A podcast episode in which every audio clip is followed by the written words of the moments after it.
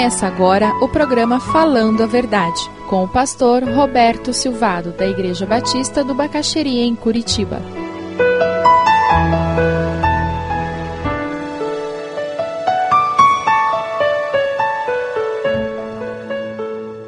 Veja que interessante esse texto que eu encontrei num comentarista. O que é fé? Fé é confiar que Deus fará tudo o que for necessário, mesmo que no momento eu não consiga entender como será feito. Esse texto você tem que ler e ler de novo, para entrar na mente. Fé é confiar que Deus fará tudo o que for necessário, mesmo que no momento, essa foi a experiência de Abraão. Ele não sabia exatamente o que Deus ia fazer. Mas ele disse: Deus prometeu que essa criança, esse filho, ia ter a minha descendência através dele. Ótimo. Deus me disse: vai lá e sacrifica. Hum, e agora? Deus não é incoerente, Deus não muda de ideia. E ele caminhou para o Monte Moriá dizendo: Agora eu quero ver o que, que Deus vai fazer. Agora eu quero ver. Veja o texto de Hebreus 11, 17 e 19, que nos fala um pouco sobre isso, sobre esse passo de fé de Abraão. Pela fé, Abraão, quando Deus o pôs à prova, ofereceu Isaque como sacrifício. Aquele que havia recebido as promessas estava a ponto de sacrificar o seu filho embora Deus lhe tivesse dito: por meio de Isaque, a sua descendência será considerada. Abraão levou em conta que Deus pode ressuscitar os mortos e, figuradamente, recebeu Isaque de volta dos mortos. Foi isso que aconteceu. Porque ele sabia quem era o seu Deus, por isso que é importante eu saber quem é meu Deus, por isso que tem escola bíblica no domingo de manhã, à tarde, durante a semana. Por isso que todos têm sido incentivados a participar de um grupo de estudo bíblico, a fazer devocional. Por quê? Porque eu preciso conhecer meu Deus. Aí quando eu conheço meu Deus e aparece uma promessa de Deus de uma circunstância completamente adversa aquilo, completamente contraditória aos meus olhos, eu olho para isso, olho para Deus e digo, eu fico com o Senhor. Eu não estou entendendo, mas o Senhor sabe. Quem sabe você veio hoje aqui porque você precisa tomar essa decisão. Eu estou vendo as circunstâncias, eu estou vendo as promessas, eu estou vendo que eu entendia que tinha que ser minha família, eu estou vendo o que ela está sendo hoje, eu estou vendo que tinha que ser minha vida profissional e eu estou vendo onde ela está hoje, eu estou vendo como eu queria ser como crente e estou vendo o que eu sou hoje. É incoerente isso, inconsistente. Quem sabe o seu desafio hoje é olhar para Deus e dizer: Deus, eu não estou entendendo, mas eu estou aqui e eu quero experimentar o milagre do Senhor na minha vida, para que eu possa prosseguir. Foi essa a decisão de Abraão. Versículo 6 tem uma imagem muito forte. Naqueles três dias, Abraão pega a lenha, coloca nos ombros do seu filho Isaac, ele leva as brasas para o fogo, ele leva a faca e caminhando os dois juntos. Aqui uma palavra para você, meu irmão, minha irmã, que está vivendo o momento de provação.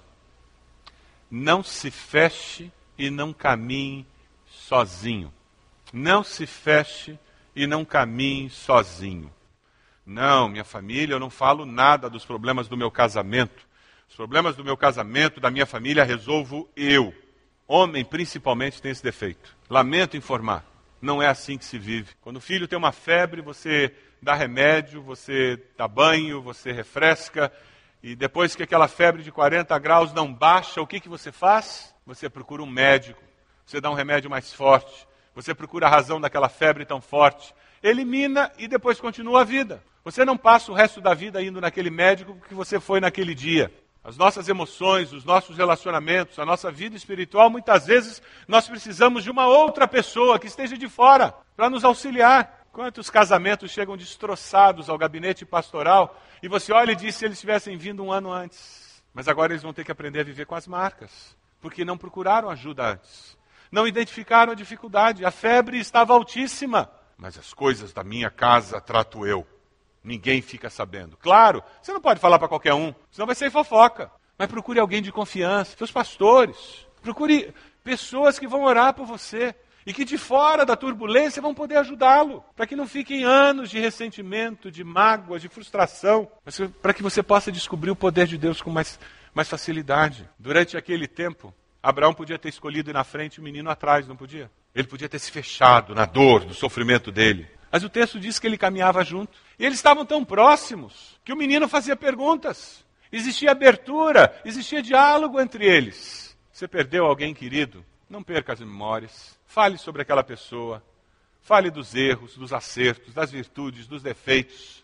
Dê risada, veja a fotografia. Mas já que a pessoa morreu fisicamente, não deixe as memórias morrer. No meio da provação, não se isole. Quando nós pensamos em passar por momentos de provação, nós estamos falando em permanecer obedecendo, permanecer caminhando, esperando o milagre de Deus. Porque quem obedece a Deus, mesmo no meio da provação, experimenta a intervenção de Deus na sua vida. Experimenta a intervenção de Deus na sua vida. Vocês podem imaginar a cena? Deus fala com Abraão, vá até o Monte Moriá, sacrifica seu filho. Ele, tá bom, Deus, eu vou. Uma hora depois ele diz: Não, não tá esquisito isso, não faz sentido, vou não. Ele continuaria na terra com Isaac, Isaac ia crescer. Ele teria visto a manifestação do poder de Deus na vida dele? Não. Muitos de nós somos crentes em Jesus.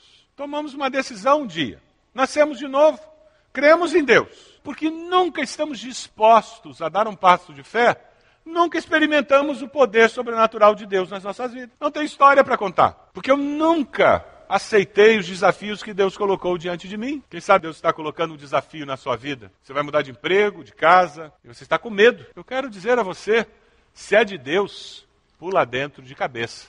Ah, pastor, eu tenho dúvidas se é de Deus mesmo ou não. Então gaste tempo orando e buscando a Deus. Vai ser assim que você vai ter a certeza. O Espírito Santo de Deus vai convencê-lo. Veja o versículo 10. Então estendeu a mão pegou a faca para sacrificar seu filho. Ele foi até o final na obediência. Mas o anjo do Senhor o chamou do céu: Abraão, Abraão, eis-me aqui, respondeu ele. Não toque no rapaz, disse o anjo. Não lhe faça nada. Agora sei que você teme a Deus, porque não me negou seu filho, o seu único filho. Deus devolve a Abraão a vida de seu filho. A vida e as suas manifestações são um presente de Deus presente não merecido. Você merece o esposo, a esposa que você tem? Você merece os filhos que você tem? Você merece a habilidade profissional que você tem? Você pode até ter estudado, mas quem foi que deu a habilidade para estudar? Tudo que temos foi Deus quem nos deu. E nos deu muito mais do que nós mereceríamos. Tudo vem de Deus. Tudo pertence a Deus. Quando eu vejo a vida assim, quando eu vejo quem eu sou, o que eu tenho, as pessoas com quem eu me relaciono dessa forma, eu começo a experimentar uma liberdade tremenda. Porque então eu não possuo nada. Eu não sou dono de coisa nenhuma. Eu não sou dono de pessoa nenhuma. A minha esposa não é propriedade minha. O que vier dela é lucro. O nosso problema é que nós começamos a achar, eu sou o maridão. Que partido que ela encontrou? Sortuda ela. Quando nós enxergamos as pessoas, os relacionamentos, as coisas como propriedade nossa e como algo que nós temos o direito e merecemos, a nossa percepção da vida é egoísta, egocêntrica e distorcida. Mas quando nós enxergamos tudo que eu tenho, tudo que eu sou, Deus me deu e é muito mais do que eu merecia ou poderia esperar, esse coração se enche de gratidão. E ele é sempre surpreendido pela bênção que chega e não pela falta. Tem uma historinha que eu gosto muito do John Claypool. Durante a Segunda Guerra, o vizinho foi convocado para lutar na Europa e a esposa com os filhos foram morar com os parentes e a família dele cuidou da mudança. E como pagamento eles acertaram, estamos falando isso década de 40, que a família dele poderia usar máquina de lavar roupa. Pouquíssimas famílias tinham máquina de lavar roupa naquela época. Aproximadamente seis anos depois, um dia ele chega da escola a mudança não está mais lá na casa dele e a máquina de lavar foi levada. E ele ficou irado. E ele começou a reclamar que absurdo, como é que eles levaram a máquina? E a mãe dele, muito sábia, sentou com ele e disse: Meu filho, essa máquina nunca foi nossa. Ela estava emprestada. Nós estávamos cuidando dela. Não, mas é um absurdo, agora como é que a gente vai fazer? Eu disse: Meu filho, nós vamos fazer como nós fazíamos antes: lavar roupa sem ter a máquina. E agradecer a Deus, porque durante esses seis anos nós tivemos uma máquina de lavar. Ele conta essa história num sermão dele, em que ele compartilha a dor da perda da filha de 10 anos que faleceu de leucemia. E ele disse: naquele hospital, quando o médico disse que minha filha tinha morrido, o Espírito Santo de Deus trouxe de volta à minha mente essa experiência que eu tive com a minha mãe. Nós temos que ser gratos porque durante seis anos nós tivemos a máquina de lavar. E ele disse que naquela noite ele conseguiu se ajoelhar e dizer: Deus, Eu sou grato porque durante dez anos eu tive a minha filha comigo. Quando nós reconhecemos que tudo que temos e somos é presente de Deus, a vida fica mais leve, a vida fica mais agradável, mais fácil de ser vivida. Porque eu sei que aquele Deus que deu, aquele Deus que levou, aquele Deus que vai dar de novo, aquele Deus que vai levar, e eu sei que nesse processo ele continua sendo o mesmo Deus, fiel e confiável.